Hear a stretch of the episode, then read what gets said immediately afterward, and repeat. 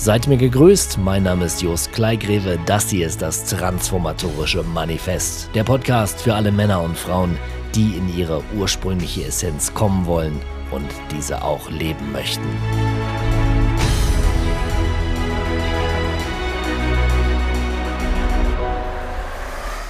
Möchte mit dir heute über das Thema Stille sprechen und warum es alternativlos ist, in diese zu gehen, wenn du transformatorische Prozesse in Gang bringen willst. Du musst verstehen, wahre Veränderungen, die großen Veränderungen in deinem Leben, die geschehen immer in der Stille. Der Mensch, der neigt dazu, dass was er im Außen sieht, die äußeren Ereignisse mit so viel Bedeutung aufzuladen, dass er die inneren Prozesse damit gar nicht in Verbindung bringt oder dem weniger Bedeutung beimisst. Dabei entstehen aber die meisten Dinge im Inneren und die zeigen sich nur im Außen. Das heißt, die Welt ist dein Spiegel.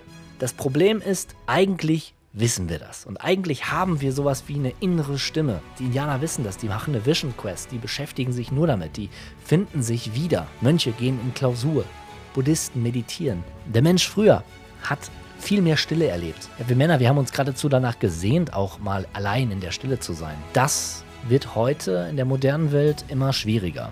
Friedrich Nietzsche hat das schon treffend formuliert, wie ich finde. Er schreibt, es geht geisterhaft zu. Jeder Augenblick des Lebens will uns etwas sagen, aber wir wollen diese Geisterstimmen nicht hören. Wir fürchten uns, wenn wir allein und still sind, dass uns etwas ins Ohr geraunt werde, und so hassen wir die Stille und betäuben uns durch Geselligkeit. Heutzutage haben wir neben dem Aspekt der Geselligkeit natürlich noch Medien und sonstige Produkte, die unsere Aufmerksamkeit haben wollen. Wir sind Konsumenten und ja, es geht immer darum, möglichst lang und viel unsere Aufmerksamkeit zu bekommen und wir nehmen das oftmals dankbar an. Ne? Gerade die männliche Energie ist ja sowieso eher nach außen gerichtet, ja, ins Tun kommend, äh, die Welt ergreifen, anfassen und so weiter.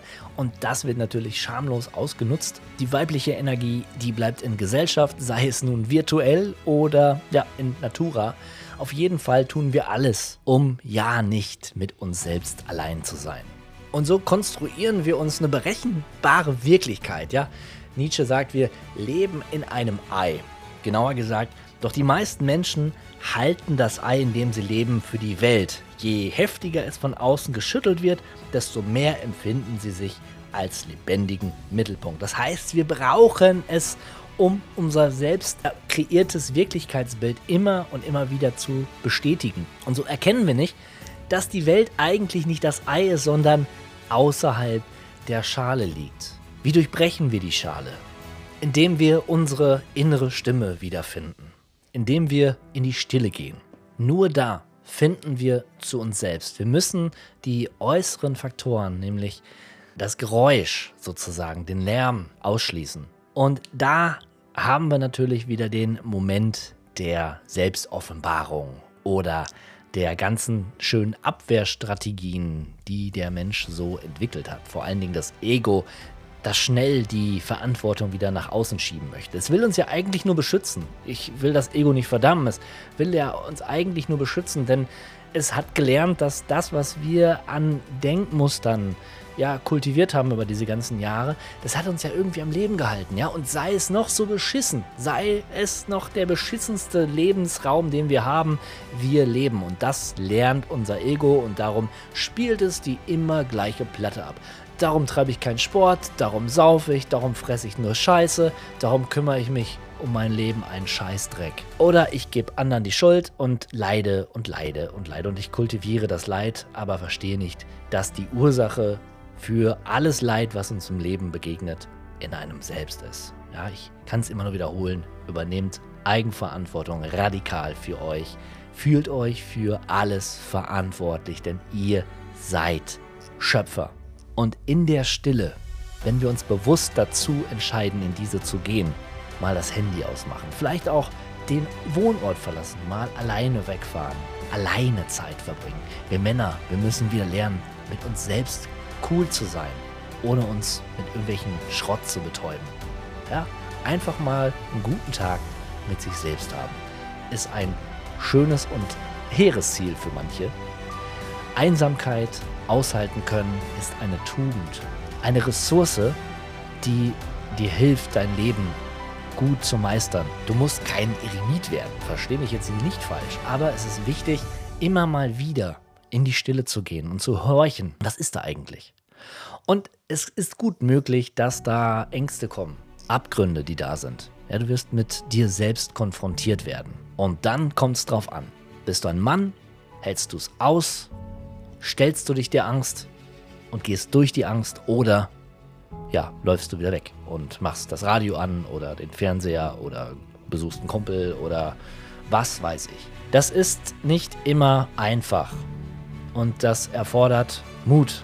Das habe ich auch schon bei der Meditationsfolge gesagt und im Grunde geht es in eine ähnliche Richtung, hat eine ähnliche Qualität. Es soll dich dazu nur anhalten, aktiv Stille in dein Leben einzubauen. Lass morgens mal das Handy aus.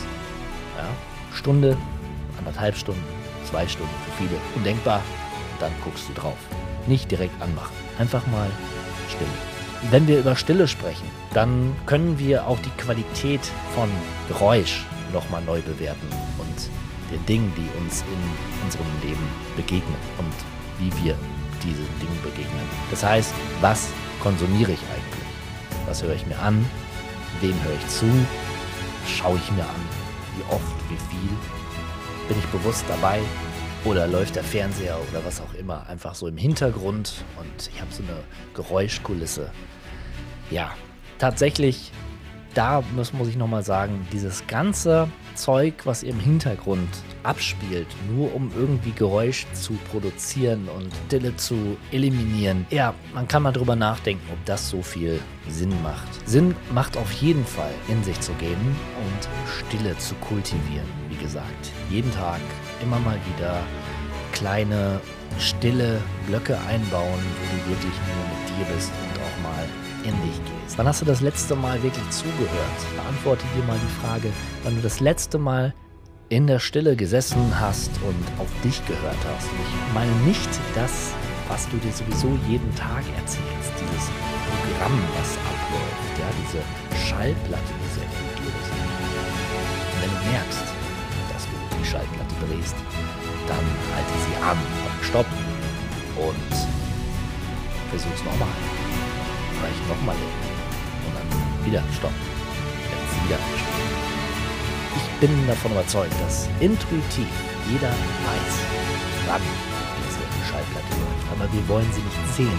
Denn das würde bedeuten, wir müssten sie vom Teller nehmen oder wir könnten sie vom Teller nehmen und dann wird sie nicht mehr spielen. Und was wäre dann? Mit diesem Gedanken möchte ich dich aus dieser Folge entlassen. Geht in die Stille, seid stark und wir hören uns in der nächsten Woche wieder.